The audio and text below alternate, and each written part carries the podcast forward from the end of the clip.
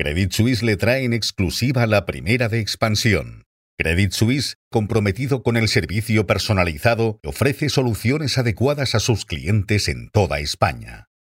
Buenos días. Los gigantes Brookfield y BlackRock se disputan la carrera por hacerse con una gigantesca cartera de activos renovables de Endesa. También les contamos cómo BBVA, Santander o Caser están diseñando su hoja de ruta para impulsar los nuevos planes y fondos de pensiones. Y nos hacemos eco de cómo muchas empresas están ofreciendo salarios más elevados a los empleados que necesitan y que les cuesta encontrar. Les hablamos además sobre el blindaje millonario de los directivos de Celsa y sobre OpenAI, que acometerá próximamente una venta de acciones que va a servir para medir el impacto del caos que vivió la semana pasada.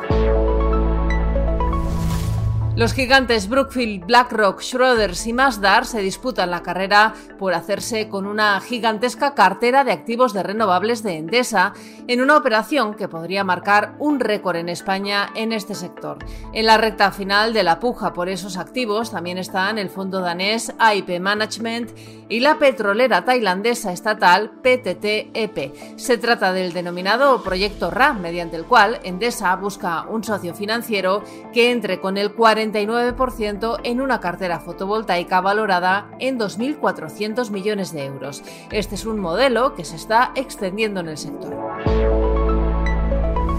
CaixaBank, BBVA, Santander, Ibercaja y Caser han diseñado su hoja de ruta para impulsar los nuevos planes y fondos de pensiones de empleo diseñados por el Gobierno para autónomos, pymes y administraciones públicas. Estas cinco entidades son las elegidas para lanzar en enero próximo los nuevos fondos de pensiones de empleo de promoción pública abiertos, en los que podrá invertir su patrimonio cualquier plan de pensiones de empleo, tanto los nuevos como los ya existentes. Este nuevo producto cuenta con más beneficios fiscales desde la aprobación de la reforma en 2021 y su tramitación es más sencilla para hacerlos más accesibles.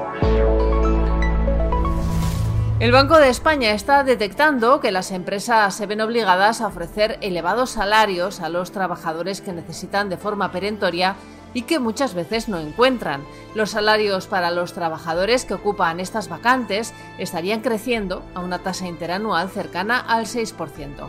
Entre un 70% y un 80% de las empresas se quejan desde hace ya una década de que no encuentran el talento necesario para cubrir puestos esenciales.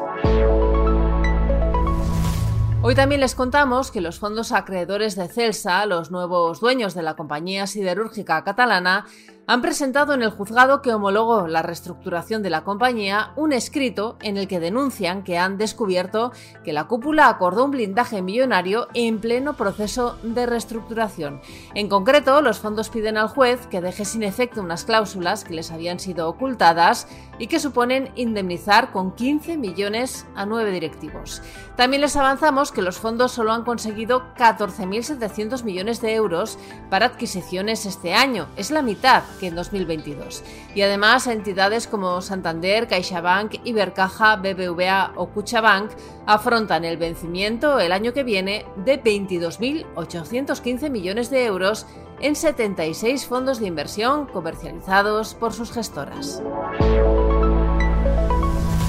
Hoy 27 ministros de Exteriores de la región euromediterránea se reunirán en Barcelona en el octavo foro regional de la Unión por el Mediterráneo. Se abordará el conflicto de Gaza, cuando todavía está vigente el alto el fuego de cuatro días entre Israel y Hamas que arrancó el viernes.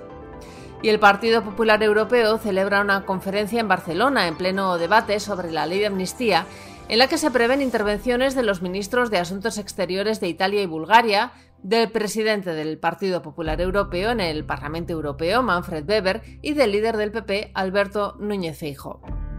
Y en la bolsa del IBEX 35 comienza la semana en los 9.939 puntos.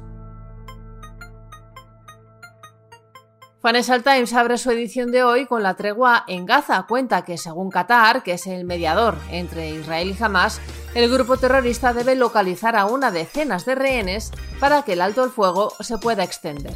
Y el diario británico analiza también la próxima venta de acciones que tiene prevista OpenAI y que dejará en evidencia hasta qué punto el caos que vivió la compañía la semana pasada ha podido pasar factura a su valoración. Esta venta estaba planeada antes de que comenzara el culebrón protagonizado por Sam Altman y en ese momento se pronosticó que la compañía alcanzaría un valor de 86.000 millones de dólares. Estos son algunos de los asuntos que van a marcar la actualidad económica, empresarial y financiera de este lunes 27 de noviembre. Soy Amayor Maichea y han escuchado La Primera de Expansión, un podcast editado por Tamara Vázquez y dirigido por Amparo Polo. Nos pueden seguir de lunes a viernes a través de expansión.com, de nuestras redes sociales y de las plataformas Spotify, iBox y Apple.